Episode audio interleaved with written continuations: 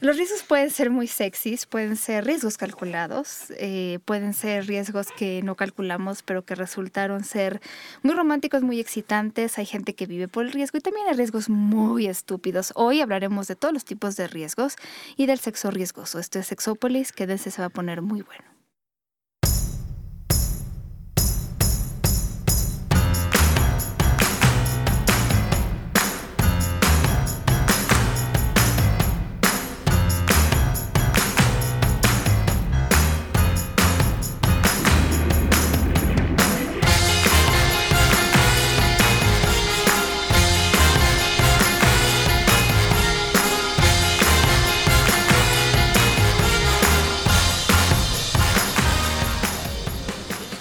Bienvenidos y bienvenidas a Sexópolis. En este día que estoy feliz, contenta y excitada porque tenemos aquí a Bueno, Jonathan, ¿cómo estás? Como siempre, siempre me... Con este suéter me gusta, no sé por qué. Sí, bueno, nena, al menos te gustó de alguna manera. Oye, siempre me gustas. bueno, eso es algo, eso es algo que compartimos, un gusto similar. Deberías usar más escotes. Amo los hombres con escote. Ay, ay, ay. Está bien. ¿Sabes cómo, cómo los puedo amar yo en camisa? que traigan la camisa desabrochada y la corbata puesta, digo, ay. Ah, no me lo estoy imaginando tanto. Las playeras escotadas es a lo que me refería. Ah, pero bueno, con da Sí, muy bajo. No sé, aquí los hombres no los usan tanto. Seguro va a haber que me diga, no, eso no. No importa, es mi gusto, así me gustan a mí. Bueno, salud. y el día de hoy tengo, bueno, es que unos invitados, o sea, estoy tan contenta, estoy tan feliz. Bueno, a uno ya lo conocen, pero es que ahora son un dúo dinámico. ahora es Ricardo Soria, que ya lo conocen. ¿Cómo está Ricardo? Muy bien, gracias Paulina por invitarme nuevamente. Y que ahora tienes un pequeño blog de video, ¿será? Así le llamas, programa Sí, sí, sí, programa Programa por internet, digámosle. Sí, es, es muy subido de tono. Como tú. Algo así. Con Aurea. Hola, Aurea. Hola, hola, ¿cómo están? Que se llama sexo. No, espérame.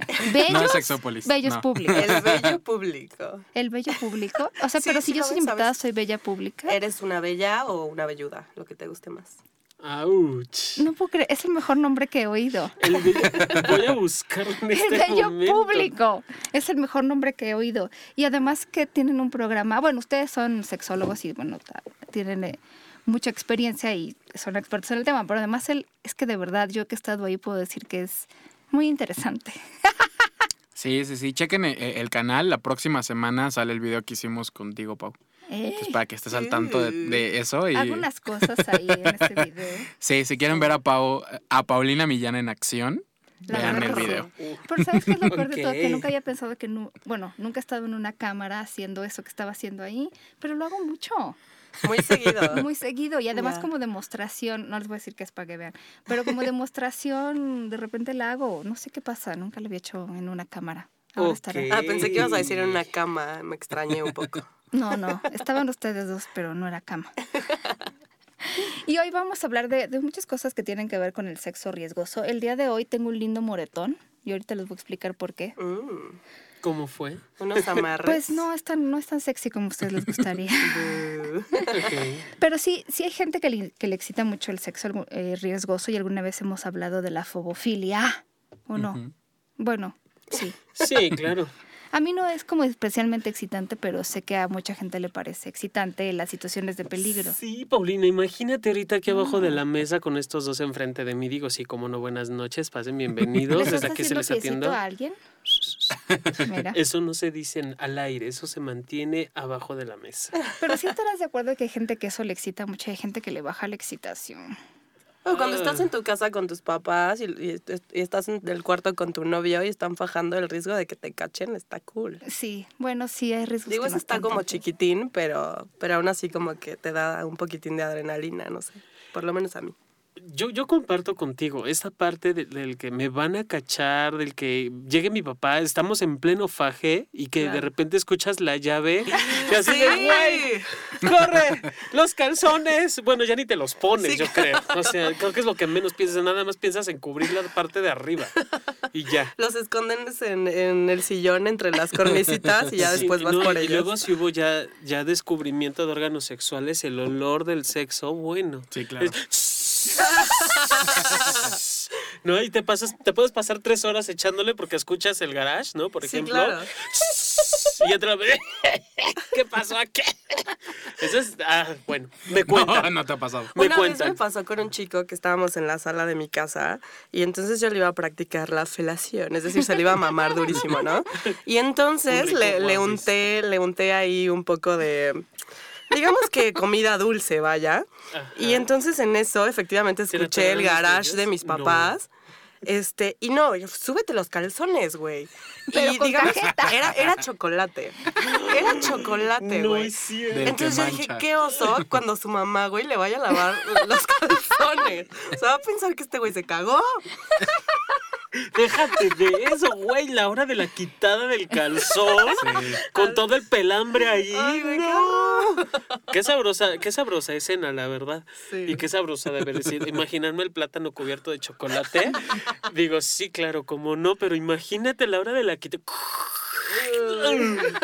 O sea, depilación literal. Ahí, ¿qué, qué serán y qué ocho cuartos? Chocolate seco. Pero es eso y también cuando escondes a alguien, ¿no? Si hay, si hay quien esconde a alguien debajo Sí, de la claro. cama, ¿no? En el closet. en el closet. Sí, Cuentan. cuenta. Es que eso ya, que ya estamos hablando allí de sexo bien riesgoso, Pau, porque a mí me pasó o me llegó a pasar que llegué a tener pareja. Obviamente en mi familia mi papá nunca ha aceptado estas cuestiones de mi preferencia. Y el novio en el cuarto, mi papá en Ah, el cuarto sí. de arriba, salte, por favor, córrele. Yo sacando al novio y el papá bajando la escalera y ¡córrele! No, no, no, es buenísimo. Sí, a mí también me pasó así. Cuenta. Ah, sí. ¿Y a poco no es A ver, ¿qué te pasó a ti, Rich? Pues yo estaba con, con un güey, también no salía del closet, también estaba así en mi cuarto. y Entonces no estaban mis papás. Y él llegó y estábamos en mi cuarto así como fajando y tal.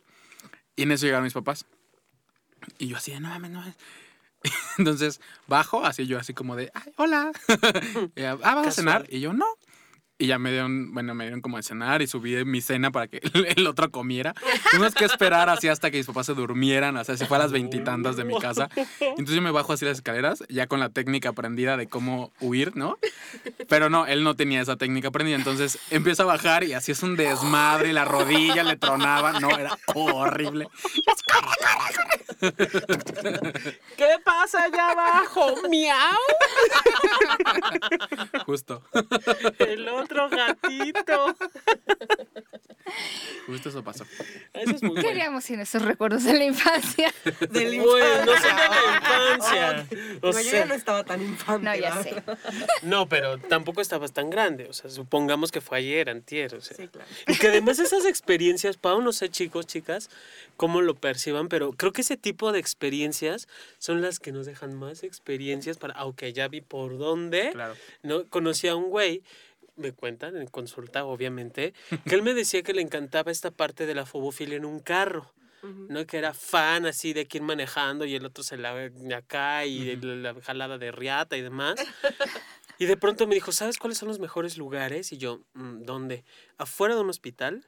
¿Afuera de una funeraria? ¿O afuera de, de X? No me acuerdo. Me dio tres lugares. Sí, yo así de, ¿Por güey, qué? ¿por qué? Porque hay gente. Entonces, si te ven adentro del carro, nadie va a sospechar que tú estás A. Y si pasa la policía, no hay bronca. Porque puedes decir, vengo al funeral, o vengo al hospital, o estoy esperando a alguien. Oh, Y yo así de, ¿qué tal? ok. Yo me acordé que yo no estaba tan niña. Fue hace como un, un ¿Dos mes. horas? Un mes. sí me la aventé riesgoso, pero me lo permití. Y de eso me siento muy orgullosa. Quiero que lo sepa. Gracias, gracias. gracias. aplausos, por favor. La neta, si me hubieran, cach- si me hubieran cachado. Era la cama de un amigo mío. O sea, sí se me hacía. No, yo sé que mi amigo, si se enterara, es más, le puedo decir y me va a decir, ay. Pero en ese momento dije, si me, si me cacho va a ser así como, ¡ey! ¿no? Porque yo me lo traigo de bajada a él, así de. bueno, no sabe quién. No sabes. No, pero no sí tengo que decir que luego en estas situaciones, supongo, yo siempre he insistido que el baño de un pinche avión, ¿a qué huele? A mí no se Sí, me no. antoja. Aparte es súper pequeño. Ajá. Exacto. O sea, ¿cómo? Y uno es de cuerpo grande, entonces no. sí, yo también. No cabría ahí. yo también creo. No sé. No, pero creo que también, o sea, tiene que ver mucho el riesgo. O sea, uno como esto del coche, lugares públicos, pero también como la, la onda del cruising, ¿no? De estar en, en un bosque o estar en un lugar público, en un elevador incluso, con, que ahí también es el riesgo de... Eso se me antoja muchísimo, pero yo digo, güey, ¿qué tan al, o sea, qué tantos pisos te vas a tardar? O sea, como para que alguien no te cache luego, luego, o sea, empezando. Ni siquiera vas a poder ahí penetrar ni nada.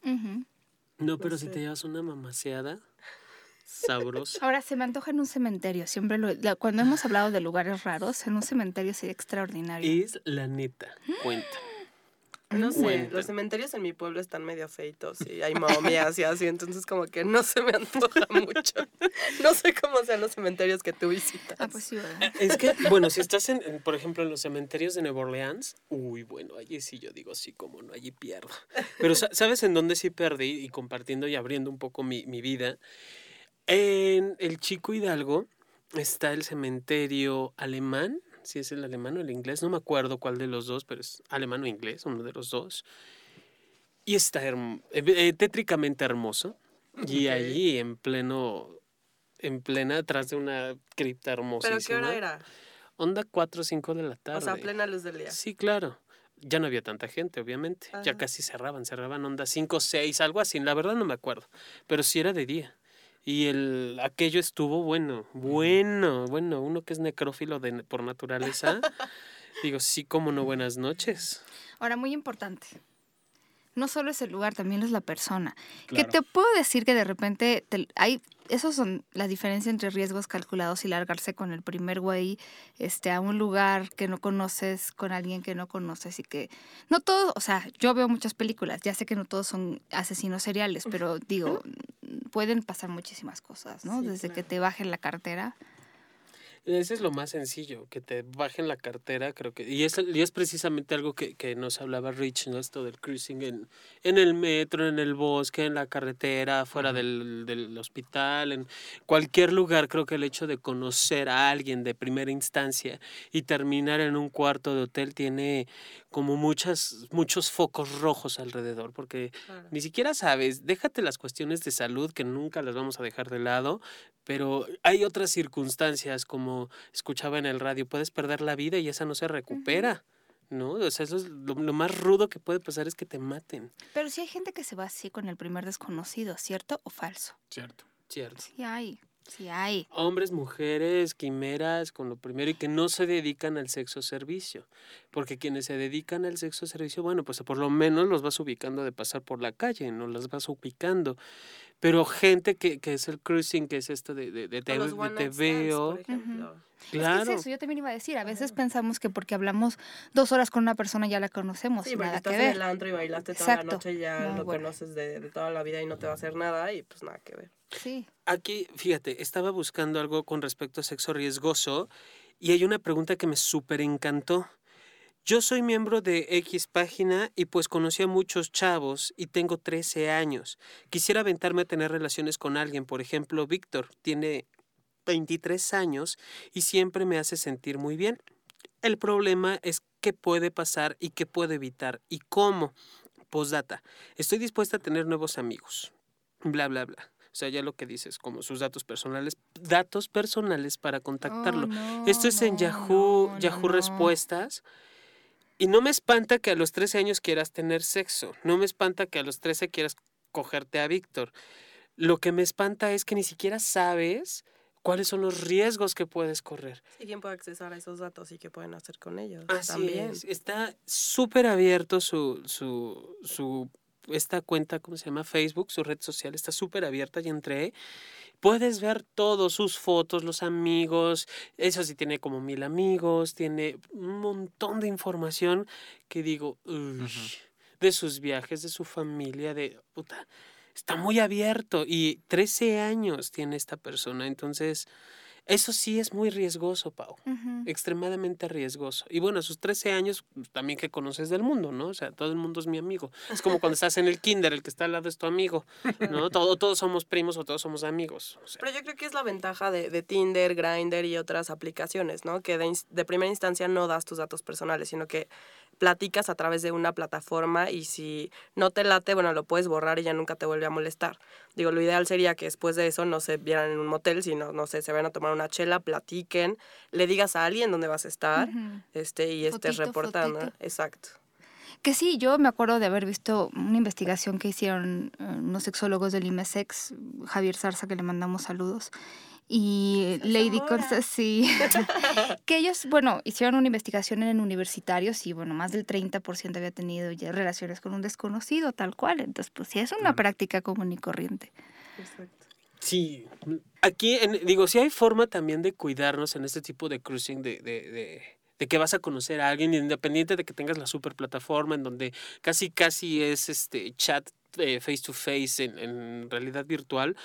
Yo creo que, un- eh, que una estrategia muy elemental y que ya hemos hablado también de esto en otros programas, Pau, es cítate con alguien o con esa persona y vas acompañado de alguien, de tu mejor amiga, de tu mejor amigo, no vayas sola o solo Sí, claro. y que sea en un lugar muy público. Sí, ¿no? Que sea en la estación del metro X, que sea en un restaurante que sepas que tiene gente, ¿no? Que sabes que no vas a estar solo sola con esa persona y que sean varios encuentros que se vayan conociendo y, que vayan viendo qué afinidades hay independiente de las que ya encontraron en cualquier red social e ir conociendo si sí está chido esto de, de la primer, de la relación sexual a primera vista, está muy padre, pero no estamos en tiempos, ah, ¿cómo decirlo?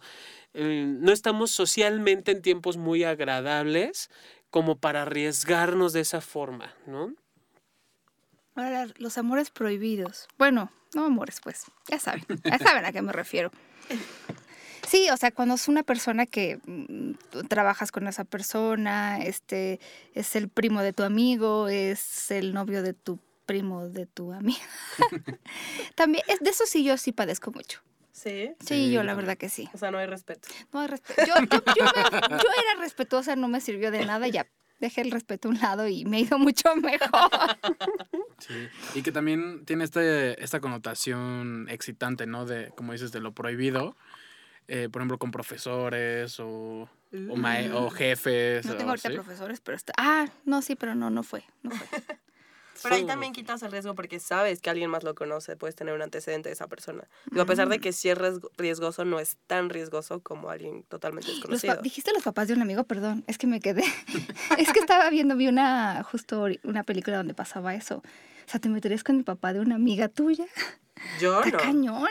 No, digo, no tengo muchos amigos tampoco, pero. Y sus papás no están guapos. No, y, y están muy grandes. O sea, ya así tan Sí. grandes, tan grandes, yo creo que no.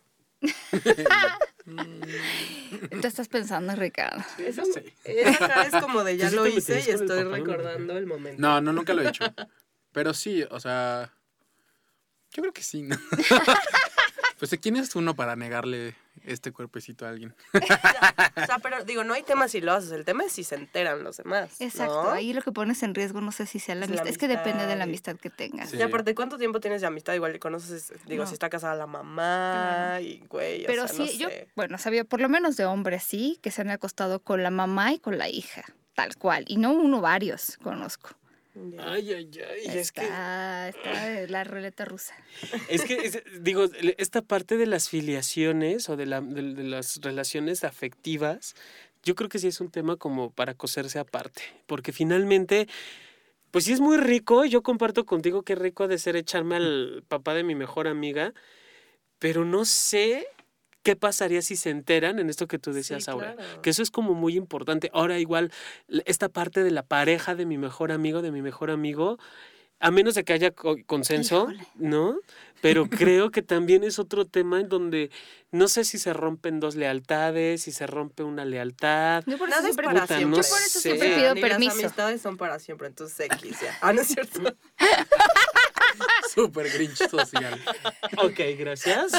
Nuestro es más, siguiente tema. es más, la- a la No, que, no, la- no, a la para que le pedí permiso lo sabe. ¿Pero era su novio o era como que estaban dateando y así? No, no, no, es su novio, pero yo pido permiso. Ya. ¿no? Yo O sea, aviso, Di. no, yo pido permiso. Oye, estoy aquí con tu novio eh, desnudas, eh, los dos. Estamos a punto de coger durísimo. ¿Te late? O sea, ¿no hay pedo? No, yo creo que eso lo hablas antes. Sí, lo, lo- O sea, sí. Yo, por ejemplo, con una, con una amiguísima muy querida mía, lo tenemos más que hablado. Si encontramos un bi, por supuesto que nos lo echamos, ¿no? Y, Está padre porque puedes platicar de todo lo que hicieron Ah, que gusta y darte tips, y no ¿no? nada más eso, o sea, ¿Oíste, compartir Carmen? la ¿Oíste, cama con mi amiga. No, así de, a ver, te toca a ti, me toca a ver, puedes mover la pata para acá, puedes... Te ganó en competencias. ¡Claro! Estaría padrísimo. O sea, unas carreritas, o sea, eso, eso está muy consensuado con ella, por ejemplo. Pero no sé si con todas mis amigas. Hay amigas con las que no son santurronas, afortunadamente, pero sé que si Yo te hablamos de... quieras. Ah, mi vida, yo también lo sabes. hablamos del tema y es así como, es mi marido. Y además acabo de pasar con una amiga que el, no, el marido, de, marido de 16 años, algo así, Ah. le puso el cuerno 16 con su mejor relación. amiga de la secu, güey. O sea, de la secu. Y, y es así de la traición que vive, o la que vivió, o que está pasando, no sé, está cabrona. Por eso yo ya digo, no sé, puntos suspensivos, porque sí puede ser muy Claro. doloroso. Y para ella ha sido muy doloroso por él, porque su, su pareja, su marido, y por ella, que era su única, que era entre comillas, su única amiga. Qué fuerte. Hay que pedir permiso. Sí, claro.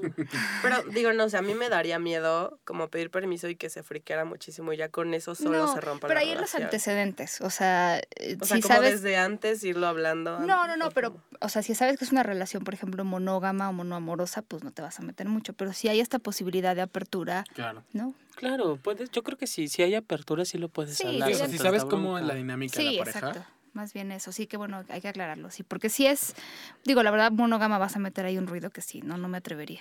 Oye, en Twitter nos escribió Alexis Aguilar Hola. que nos dice que desde hace mucho nos está mandando saludos y que no les, respon- no les respondemos. Qué mala onda. ¿eh? Entonces. Alexis, No yo lo prometido es deuda y le pongo lo, eh, lo jurito por el diablito maldito que en el próximo programa te mando muchos saludos.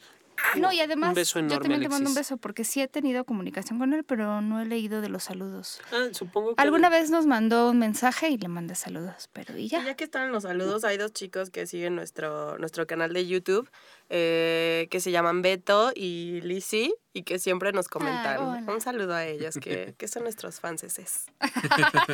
Y, y búsquenlo en YouTube, es Bello Público, y Bello con, con, Con V, con V, literal como si fuera Bello Público, pero es Bello Público. Para que lo sigan. Tienen, estaba viendo ahorita las entrevistas que han hecho algunas personas y digo, no, yo quiero escucharlo, yo quiero oírlo, pues ya es el momento, hoy, aquí y ahora. Terminando el programa de escucharlo, ya saben qué descargar. Perfecto. Ahora, también está el riesgo del sexo no protegido, que para algunas personas es excitante y para otras, pues, no es tanto y para algunas les ha ido muy mal, ¿no? Y siempre es no recomendable. Ya sé que a lo mejor las personas que, no, que nos escuchan no lo creerán, pero hay gente que sí busca el riesgo. No sé si es como una ruleta rusa. Tú ahí nos dirás, experto en... Pues en sí, este justo tema. ahorita que decías de la ruleta rusa me acordé que es esto. O sea, antes, por ejemplo, la onda de los book chasers y el book chasing y así, como de perseguir el, el El bicho, bicho. por decirlo así, ¿no? que se Que es referían al VIH. al VIH. Eso sale desde los noventas, entonces en esos momentos pues sí era una ruleta rusa tal cual. O sea, era una fiesta en la que vas a tener sexo a pelo, o sea, bareback, con todos los que están ahí, o bueno, con quien te toques, como si giraras una botella y con quien te toque vas a tener sexo sin protección. Y pues no sabes si tiene VIH o no. Y entonces en esas fiestas siempre había uno o dos personas invitadas que tenían VIH. Entonces pues es como de con quien te toque y nadie sabe el estatus eh. Ajá, de, de los, de los ahí presentes. O después ya se hacen fiestas, ¿no? Fiestas bareback en donde no se habla del del estatus y tú puedes coger con quien quieras, sin protección evidentemente porque es bareback. Y ya, si te infectas, pues ya, es tu responsabilidad, ¿no? Pero había gente que iba a esas fiestas. Claro, No, la Claro. demanda es increíble. Y que yo lo que he escuchado y lo que tengo muy entendido, y corrígeme si me equivoco, por, por favor, Rich, tiene que ver mucho con tanta ansiedad que hay con respecto a lo tengo o no lo tengo, lo tengo o no lo tengo. Entonces ya sé que si voy, lo voy a tener. Lo que no sabe la gente, y esto es algo que nunca se ha dicho, o bueno, se ha dicho muy poco al respecto, es que no existe un tipo de VIH. Exacto. Existen infinidad, como el virus de la gripe, que es, hay muchas formas de, de gripe y hay muchas eh, HLNL, que diría la sabia filósofa el Bester Gordillo. hay muchos tipos de influencia, muchos tipos de VIH, hay muchos eh, tipos de, y que está el tipo 1 y el tipo 2, y aparte el VIH tipo A, el VIH tipo B, el VIH tipo J, El cubano. el cubano, o sea, el cubano. Madre, eso me sonó a, a posición sexual. Ahorita me lo explicas. Pero eh, eso, de eso casi no se habla, Pau. Y entonces te puedes tener ya el VIH sin bronca, no y puedes vivir con eso, pero te puedes reinfectar. Es decir, que de- ah, tomas otro tipo de VIH y obviamente el medicamento o tratamiento que estabas llevando ya, no funciona. Efectivo. Puede que el mismo día te, te, te- te- te reinfectes o te infectes de dos tipos de VIH o de tres o de los cuantas personas hayas tenido. Y eso es lo que va haciendo que el virus mute también, que eso no está nada lindo. Que también es una de las motivaciones por las que los book chasing book chasers buscan tener VIH, como decir, bueno, ya sí, como esto que decía, ¿no? Del alivio. Si ya tengo VIH, pues ya puedo coger a pelo y sin la preocupación constante de, de de tener VIH. Entonces, si ya lo tengo, puedo coger con quien sea, pero justo también está este riesgo, ¿no? De la reinfección, que muchas veces es lo que fulmina y lo que mata a las personas más que una simple infección. Entonces, sí, hay, hay como muchos motivos por los que la gente busca infectarse de VIH y va a este tipo de fiestas o busca o tiene contacto con, con personas seropositivas, ¿no? Para, para tener encuentros sexuales.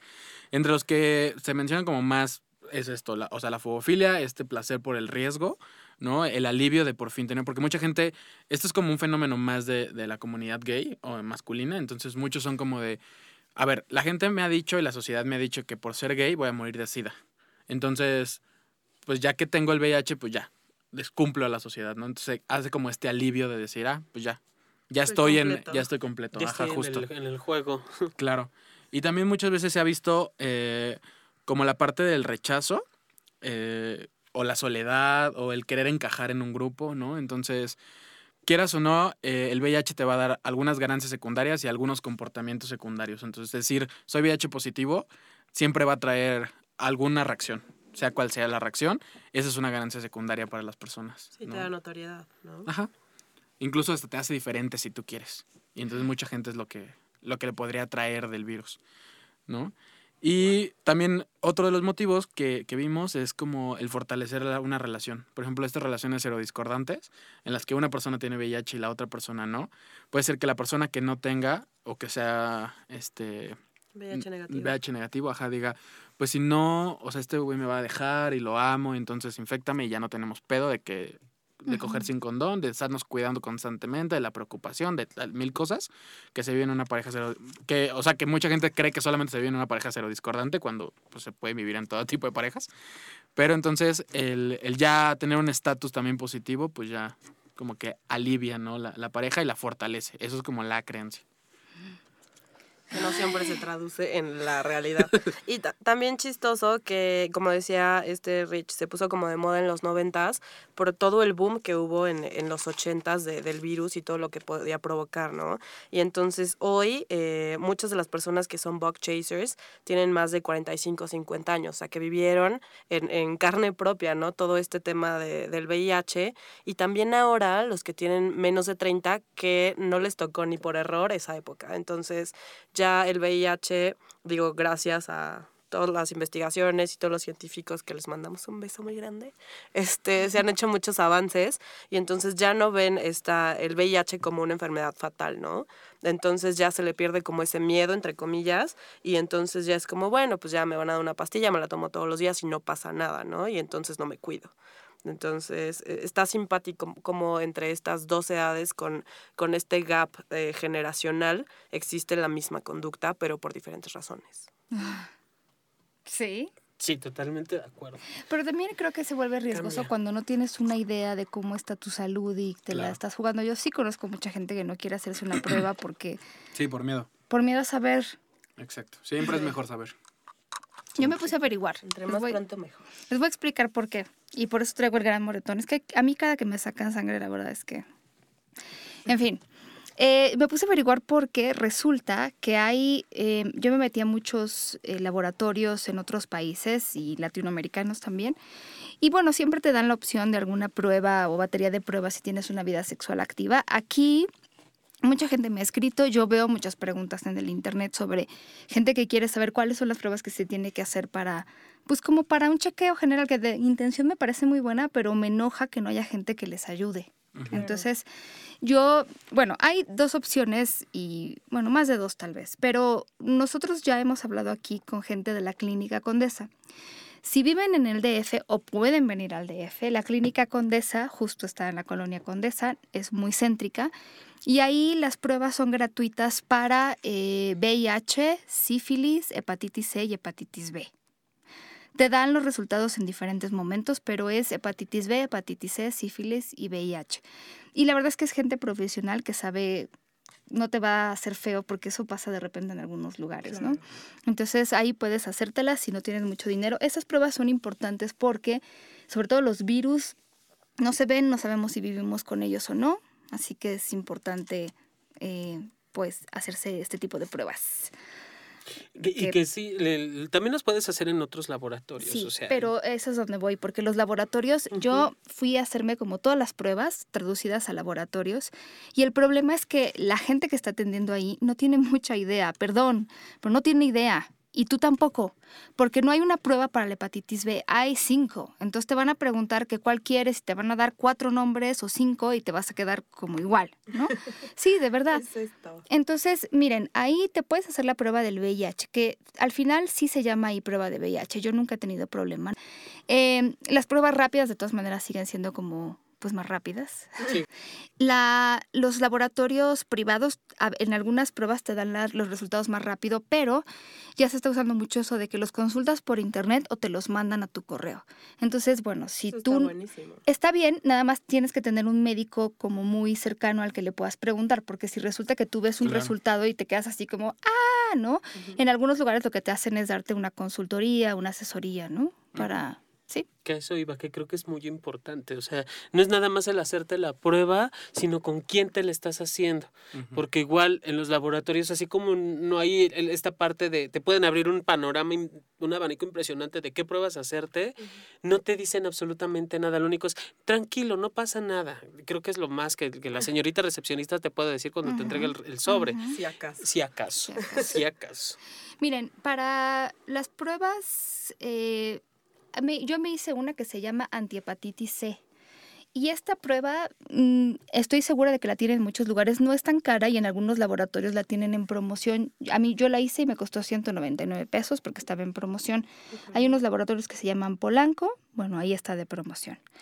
Em, hay otra prueba que también es importante que se haga, que es la de hepatitis B, y ahí lo que tienen que buscar de todas las que hay, porque hay unas que es, no sé si sepan, pero hay una vacuna para la hepatitis B y entonces hay una prueba que detecta si la vacuna funcionó o no. Entonces, el que ustedes tienen que pedir para ver si lo tienen o eh, tienen anticuerpos es el antígeno de superficie. Y, eh, por ejemplo, hay unos laboratorios que creo que son los Chopo que hacen un, ah, ahorita les digo, antígeno E para hepatitis B. Esa es una. Porque hay muchos, entonces van a preguntar, si ustedes llegan y me hace una de hepatitis C o me hace una de hepatitis B, te van a decir, pues sí, pero ¿cuál?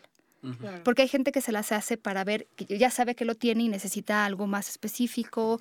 Este, entonces, antihepatitis C es una, o sea, obviamente si me escriben se las voy a dar, porque para eso lo hice. Fui, gasté mi dinero y puse mi brazo justo para decirles exactamente qué Y tienen no que saben pedir. el tamaño del moretón que tiene. enorme. O sea, parece que neta te golpearon horrible. Sí, antígeno E para hepatitis B. Eh, si ustedes quisieran, por ejemplo, hacerse una prueba para citomegalovirus o herpes, la verdad es que herpes es bien complicado porque herpes 1 y herpes 2 son virus que mucha población lo tiene y una prueba no te dice exactamente si lo tienes en ese momento, lo tuviste o dónde, dónde lo tienes. Entonces hay dos tipos de herpes. Antes se decía que la herpes 1 era más de la cintura para arriba, la herpes 2 de la cintura para abajo, pero ahorita ya está más combinadito. Si quisieran hacerse esta prueba, yo de verdad siento que no es tan benéfica, más bien como que ahí les diría, tienen que poner atención a su cuerpo y conocerse, pero eh, es más cara. Eh, cuesta como, dependiendo del lugar, entre 1.500 pesos, 2.500. Y cuando les pregunten cuál es el que quieren, es IgG. I de Ignacio y doble G de gato. IgG. Ya sé, todo esto se los estoy diciendo, pero si llegan y le dicen, me da una de antiherpes, te van a decir IgM, IgC, IgG o todas las anteriores. Y entonces tú vas a decir, deme la más barata y no siempre es la mejor. Y hay una cosa que se cara, llama, exacto, tampoco. perfil Torch. El perfil Torch busca toxoplasma, rubeola, eh, citomegalovirus y, eh, anti y herpes 1 y herpes 2, IgG. ¿Qué tal? Ok.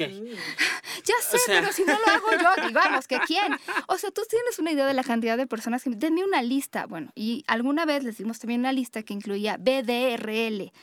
Esa prueba es súper vieja. Se llama Venereal Disease Research Laboratory. Es para buscar sífilis.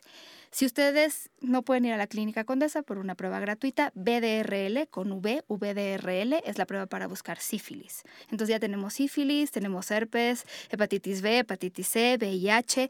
Y si son mujeres, por favor, se lo suplico en la vida, no solo se hagan el Papa Nicolau al menos una vez al año, tienen que hacerse una colposcopía que busque por lesiones de este BPH.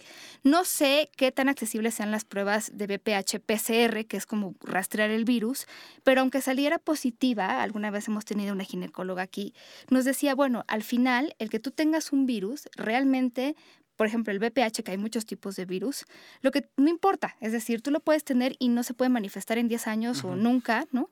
O se puede manifestar mañana.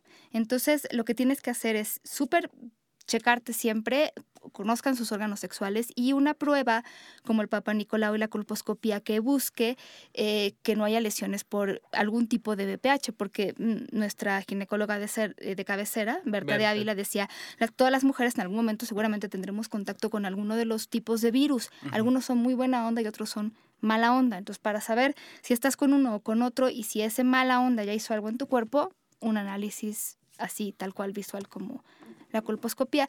La verdad es que a mí no me parece, este, ¿cómo se dice? Doloroso ninguno de los dos. Sé que hay mujeres que la sufren un poco. Si no se sienten cómodas con la persona con la que van, pídanos el teléfono de alguien, porque hay gente muy, des- muy poco cuidadosa y hay gente cuidadosa. Hay lugares donde hacen la este, colposcopía y papanicola, que es laboratorios privados, y a lo mejor hay gente buena onda y gente mala onda. Yo me siento muy cómoda con las personas con las que he ido y no es doloroso. Fíjate que, que voy a tomar un poquito de, la, de la, ¿cómo se llama? De la salud pública. Y he tenido comentarios de personas que van al gineco, hombre, mujeres que van al gineco, en, en ya sea ISTE, IMSS, aquí en México, y tienen muy buenas experiencias. Me parece que ya también se han, se han ido sensibilizando en esta parte, porque finalmente es transgredir la intimidad. Muy. Y si te sientes agredida, eh, o bueno, también hay hombres que se pueden llegar a sentir agredidos con un urólogo, con un ginecólogo. Si se sienten agredidos, por favor denuncien. Nadie tiene por qué transgredir tu sexualidad y menos si es una situación de salud. Nadie. Entonces, es, es responsabilidad y corresponsabilidad. Te toca, si, si no te toca una persona que tú te sientas a gusto, pues tienes todo el derecho de, de- de reclamarle, de decirle, porque esos son los inicios precisamente del abuso y de la violencia. Y no quiero hablar solo del abuso sexual, ¿no? Sí. Hablaremos de, de- hablemos de Y todo se tipo de siente, o abusos. sea, n- digo, creo que las mujeres lo sentimos cuando alguien está tocándonos de más y, Sí, ¿sabes? claro. Ujú. Creo que se siente. Sí, y aparte es divertido ver con una camarita que hay adentro de ti. Es padrísimo, Sí. me encanta. A mí me gusta. Ok. No, y es padre sobre todo, por ejemplo, que te den un resultado de estás bien, ¿no? O hay, es- tienes algo que está controlado para quienes viven con diferentes Claro. situaciones.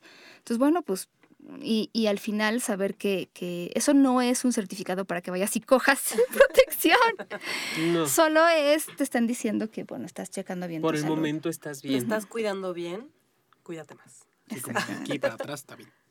Sí, no, y, y creo que esto te. de irte a hacer el chequeo, de irte a hacer la prueba. Porque, por ejemplo, yo cuando doy talleres de VIH, siempre es como de. ¿Puedes reconocer a alguien que vive con VIH así a simple Mm. vista? Entonces todos se quedan como, sí, no, no. O sea, no, no hay manera, ¿no? Entonces, si alguien te dice, no, no tengo, y tú confías en esa persona, pues sí, vas a confiar y puedes no tener, puedes tener relaciones sin protección, ¿no? Entonces, yo cuando hago pruebas de VIH y doy resultados, así como en la consejería, pues sí me han llegado casos como, pues que es como, es que yo confiaba en esta persona y esta persona fue la que me Mm. infectó, ¿no? Entonces, pues es mucho de, de ir a- de irte a hacer la prueba, de ir a, o sea, de perderle el miedo, ¿no? Como tú decías, de es que no me la quiero hacer porque no quiero saber si sí o si no. Pues siempre es mejor saber. O sea, siempre va a ser mejor saber. Sí, porque además, si, si logras saber la que sea, cualquier situación, estuviste en una, en un- tuviste sexo riesgoso y en cualquier circunstancia de algo no te latió o algo pasó, puedes detener el Claro. avance de si descubren el VIH a, a tiempo, las probabilidades de que tengas una reinfección son mínimas, se disminuye mucho y obviamente el protocolo médico que lleves te puede durar muchísimo tiempo por muchísimos años y eso y eso al final de cuentas también tu cuerpo lo resiente cuando no estás cuando tienes una ingesta mayor o superior de, de algunos antirretrovirales el cuerpo sí lo resiente. Y sí hay efectos colaterales todo medicamento tiene efectos colaterales por mucho que digan que no.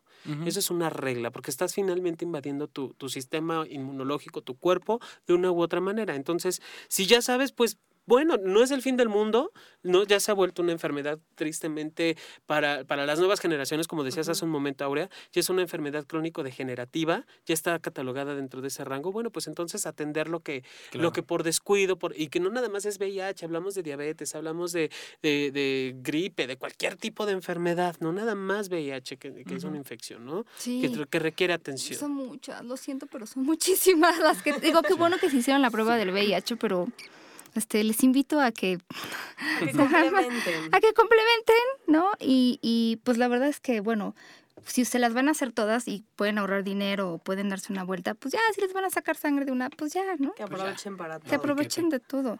Si hay piquete, pues que te piquen bien. Pero me parece, bueno, no sé, pero las campañas que han, se han hecho sobre hacerse la prueba del VIH han tenido más o menos buena respuesta o Sí, la verdad es que yo estoy en Fundacida, entonces cuando tenemos campañas así en la calle, la primera vez que me dijeron, vamos a ir a una campaña en la calle así de ponernos ahí en un puesto, puen- puestito, yo dije, neta llega la gente. Y sí, o sea, en promedio llegan cerca, o sea, de entre 30 y 80 personas, dependiendo del día y de la hora, ¿no? Del Y, calor. y del calor.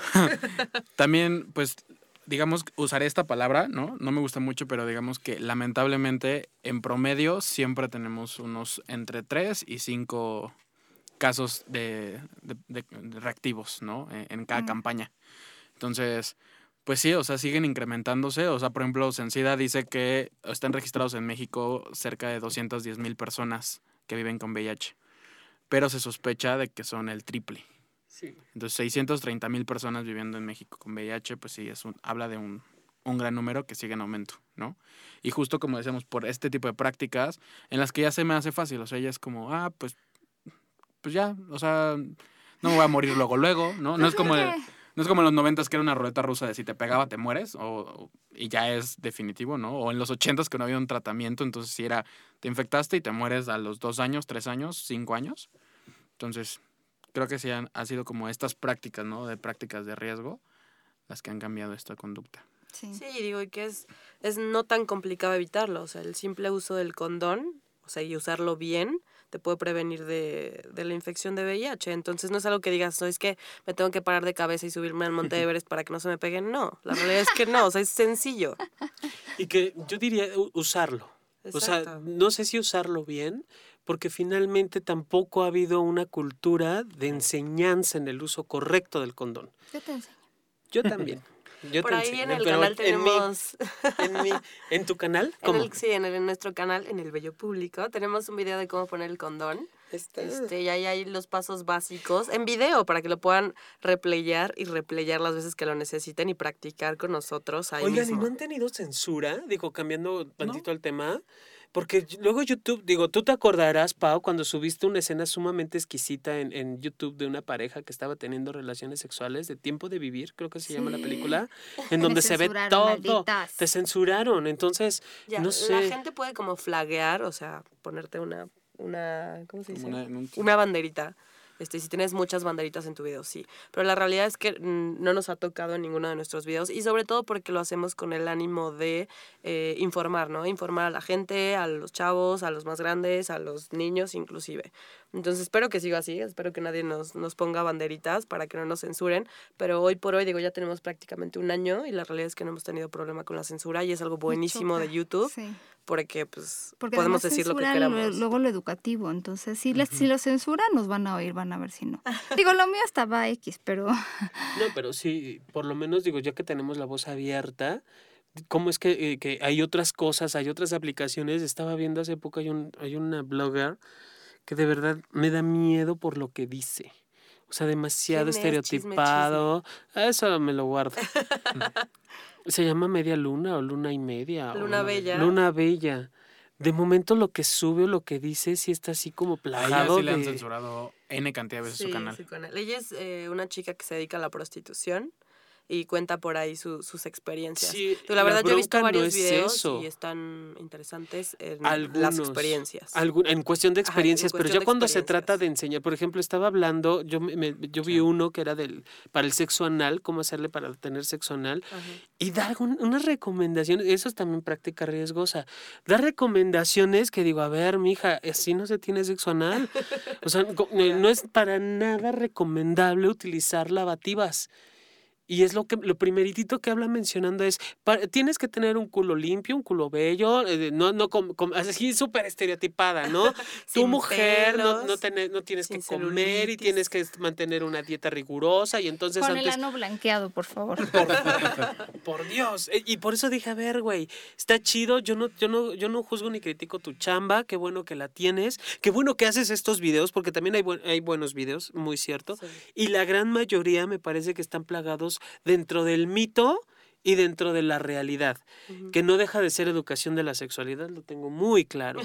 Pero por favor, si van a ver algo, que sea de calidad. Sí, y también tenemos un video de sexo anal, entonces también me lo- tenemos como video de, de varios temas. de mole pozole, para quien le guste. Sí, sí, sí. Pero digo, está interesante que, que la puedan ver y puedan checar el, el contenido y sobre todo cuando habla de las experiencias. A mí, inicialmente, o sea, sí me choqueó que una chica que se dedicara a la prostitución y que hablara tan abiertamente de su sexualidad, pero me- también me parece que, que es refrescante que alguien hable tan abiertamente de su sexualidad. Sí, la, la bronca es el estereotipo. Sí. O sea, cre- creo que el- el- estaría bien si hablara de todo tipo de mujeres, de todo tipo de hombres, de todo Claro. tipo de experiencias, pero queda reducido justo a su experiencia, a lo que ella hace. Y digo, ¿y dónde quedamos todos los demás? ¿Dónde quedamos los chubis? ¿Dónde quedamos eh, la- las personas simplemente que no deciden vivir una sexualidad con pareja, que deciden vivirla en solitario? Claro. Y que queda reducido a, y nada más tallas así por arribita de la vulva, y digo ajá, ¿y so? ¿Qué más? Sí, no funciona para todos siempre. Así tampoco. es, así es. Y creo que esa es, esa es la educación de nosotros, nosotras como sexólogos, sexólogas, hablar de una sexualidad incluyente, Totalmente. ¿No? Bueno, ya me desvié del tema. No, está bien. Yo iba a decir que también hay que, hay que practicar a veces un poco el riesgo, porque hay gente, por ejemplo, que no practica nunca o practicaría el sexo anal porque, ay, no, qué miedo, ¿no? O eso es Claro. prohibido y eso no está bien. Y entonces se pierden de sucio. cosas, sí, se pierden de muchísimas cosas. Son cosas del diablo. Creo que también en eso, es decir, hay riesgo calculado. Siempre que me dice alguien, bueno, puedo practicar el sexo anal, mucho lubricante. Sobre todo si es la primera vez. Ahora estoy impactada porque los kits de juguetes sexuales vienen muy, muy completos. Entonces vas a practicar sexo anal y quieres un dildo, viene el dildo. Quieres un lubricante especial para eh, sexo anal, quieres un dilatador, quieres lo que sea y ahí viene. Entonces, vamos, o sea, si va a ser así como de a la fuerza y es tu primera vez, tal vez no sea tan buena idea. Entonces también hay que arriesgarse un poco para que nosotros también nos formemos una opinión de lo que nosotros nos gusta y nosotros queremos.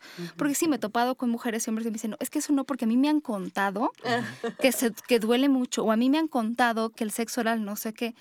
Mm, ¿Qué te parece si mejor, uno, consultas con un especialista o lees de alguien que realmente sabe y dos, pues te das la oportunidad de ver si es algo para ti o no?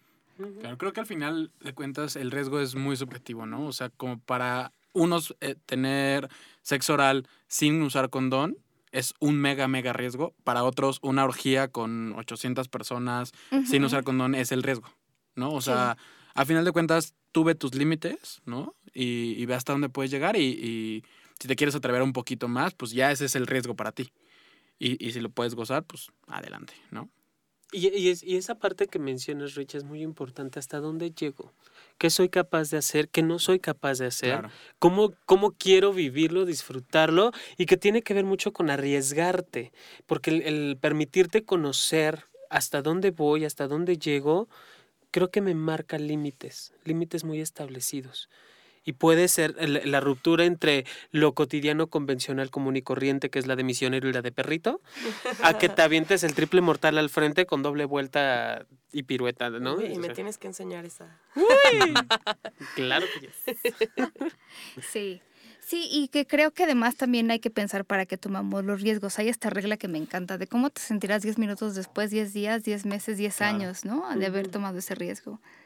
Uy, está buenísimo. Sí, como para tomar decisiones complicadas. Pero sí, lo que están diciendo es importante también. Si el riesgo implica algo a la salud, mm, Ahí sí mm, piénsala. no sé.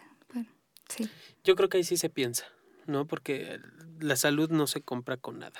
Sí. No con nada. Y tú y yo lo sabemos, ¿no? Que hemos estado en hospitales rondando. Puta, Son noches de hotel carísimas y que al final no sé si, si, si valga la pena tanto arriesgarte por cinco minutos, literal. Sí. Sí, esta frase es súper cliché, ¿no? De las enfermedades no, re- no respetan clase social ni posición económica, creo que es lo mismo. Pero el punto es que, o sea, independientemente de, que, de quién seas, si, si vas a tomar un riesgo, tienes el, el peligro, ¿no? De que te toque. Y pues aguas. Y la elección, porque la elección la tienes antes de. Antes de estar en el riesgo, tú tienes la elección de qué me va a pasar y qué voy a hacer con lo que me pase. Exacto. Y eso nos hace responsables. ¿Por qué se ponen tan intensos? Yo tengo hasta ganas de arriesgarme. Ah, Vaya, aleluya. No, sí, Arriesgate, sí conoce tus Te, no te estoy diciendo que me di permiso. Tú bien. deberías felicitarme. Deberías estar de mi lado. Está bien. Le voy a mandar muchos saludos. Es que también eh, a George Milky le mandamos muchos besos. Ah, déjenme decir, él me está recordando de algo. Verdad, eh, iTunes eh, tuvimos un problema. eh, se han portado bien, la verdad es que se han portado bien. Ahorita el único problema que hay no es su culpa, en realidad, el que no haya imagen, pero ya están funcionando bien los podcasts. Habíamos tenido este problema de que ya no los encontraban, de que tenían que suscribirse a cada rato. Entonces, si alguien está pegado al, al iTunes, se dio cuenta de que bajamos todos los programas, ca- prácticamente cancelamos la cuenta y la volvimos a subir. Entonces, ya están arreglados estos problemas. Esto último no es culpa de ellos, pero ya se pueden bajar, ya no hay tanto problema. Era una cuestión de terceros que no vale la pena mencionar, no personas, sino servicios de Internet. Eh, pero les mandamos saludos, gracias. Ya se pueden bajar. Devin, ah, también ya se pueden bajar todos los de SoundCloud, por si quieren. O Divine. Enrique Alcocer le mandamos muchos besos. A Miguel. Franco, a Grace, Alexis otro beso. A David Mujica, que está muy contento, digo muy bien. Eh, a Daniela Lara, eh, a Ignacio, le mandamos muchos besos a Nacho. Nacho, mi vida. A la revista Miseria. A Sam. Man- Sam, te mando muchos saludos. Mi vida, Sam. Chiquito, grandote, papá, cuando quieras acá te espero. Sí, por supuesto, que se dé una vuelta. Pollo, pero completita. De ida, venida y vuelta. Lo dijo él, ¿eh? Lo pensé yo, pero lo dijo él. Eh, a Compa Mercurio, Juan Carlos, a M. Guzmán y a Jesús Luna, entre muchas otras personas. Gracias por descargarnos, gracias por los comentarios. Yo les había dicho que había preguntas para conocer a la pareja. No es tanto un test, me han escrito mucho, son como preguntas de cosas diferentes que le puedes preguntar a tu pareja, ¿no? Cosas que no se te ocurrirían, cosas más originales. Entonces, el correo siempre ha sido sexo, eh, sexopolisradio.gmail.com, sexopolisradio.gmail.com, ahí les damos las preguntas eh, y se la van a pasar bien. O háganselas a sí mismo. Sí, que no es la típica de cuál es tu color Favorito. favorito. Pero además es genuino, o sea, si yo sé cuál es el color favorito de mi pareja, ya siento que la conozco, ¿no? Y también sé que tuvo una lonchera de Superman y super, se llamaba Firulais. ¿Y eso qué, güey? ¿No? O sea, eso puede ser y es como lo puedes cubrir en una primera cita, pero incluso cuando las parejas ya tienen mucho tiempo y no, um, de repente hay cosas que no hablan, ¿no? Como de, no sé cuáles son tus metas de este año o últimamente qué ha sido lo más complicado que has vivido. O sea, cosas que no se comentan en el día a día, pero bueno, Claro. ahí nos escriben. Que, es- que esa parte, eh, cuando estás empezando a conocer a alguien, eso de conocer el color y la música está chido. Ujú. O sea, no perderlo, pero al No, claro, inicio. Claro, Al inicio. Sí, no. 30 años después de casados. ¿Cuál era tu color favorito? No, bueno. Sí, Bueno, no, pero para evitar que vayamos a cenar y entonces nada más eh, te digo, pásame la sal y, tú me dices, regrésame la sal, ¿no? Pero bueno. Y a- agradecer primero a Estudio Cuarto del Fondo que nos recibe en sus lindas instalaciones sexys, sexys, que pueden encontrar en estudiocuartofondo.com. Ahí hay fotos del estudio que se encuentra en el DF, en la Colonia Condesa. Ya ven, la Colonia Condesa tiene muchas cosas. no tiene el, este, en la Clínica Condesa, también si quieren informes, escríbanme. Y, por favor, vean el bello público. Hay algunas personas que salimos ahí, ya somos bellas y velludos. Exactamente. Ay, ¿podemos hacer el cierre? de los hechos. Sí, sí, sí. ¿El cierre claro. o el inicio? No, el sé, cierre, el pues, que ustedes quieran. Ah, bueno, claro, es que son diferentes. ¿Cuál te es que tienen un inicio, por eso no me voy a acordar. Sí, no. Al final cerramos con el... Sí, ese sí me acuerdo. Sí, pues síganos ahí en www.youtube Diagonal. diagonal.com, diagonal el bello público, o simplemente entren a YouTube y pongan el bello público y es el primero que les sale. Y pues también estamos en las redes sociales, en Facebook y en Twitter. Estamos facebook.com slash el bello público y en Twitter arroba el bello público. Y también si tienen alguna duda o nos quieren contactar, mandarnos unas fotos picantes. No, no es cierto. Estamos en elbellopublico.gmail.com y también nos pueden dar sugerencias de video por si tienen ahí, Alguna buscan y algo no hay, pues ahí se los hacemos, no se preocupen. Mm, Jonathan, ve al bello público. Pues nada más que me inviten con Te muchísimo quitan la inocencia. Guerrero. Todavía tienes, aunque no lo creas, todavía tienes. ¿Cuándo? Pues ya, vámonos, de aquí nos vamos a grabar. Bueno, Pau. ellos terminan siempre con una recomendación. Entonces, el día de hoy, este, yo les sigo. Ok. Entonces, sexopolitanos, Sí. bellos, bellas, velludos y velludas, no olviden. Masturbarse. ¿Ves? No olvides masturbarte. Bueno, Comper, yo los estaba acompañando. Ahorita vengo, voy a hacer tarea. Me recomendaron que. Sí, es una recomendación que nos gusta, ¿no? Sí, por favor. Nadie es muy debe útil, olvidarlo, es nadie muy debe útil. Además es muy es de para todas las personas, no discrimina. Me Exacto. parece muy bien. Nosotros nos escuchamos la próxima semana en Sexópolis Radio. Bájenos, estamos en SoundCloud, ahora en iTunes. Muchos besos, muchos abrazos. Síganos en Twitter, estamos como Sexópolis Radio. Y a mi querido sexólogo guion bajo Yaco. Ahí estoy. para Ahí que estamos. quieran. Muchos besos, pórtense muy mal, cuídense muy bien. Bye. ¡Mua! Bye.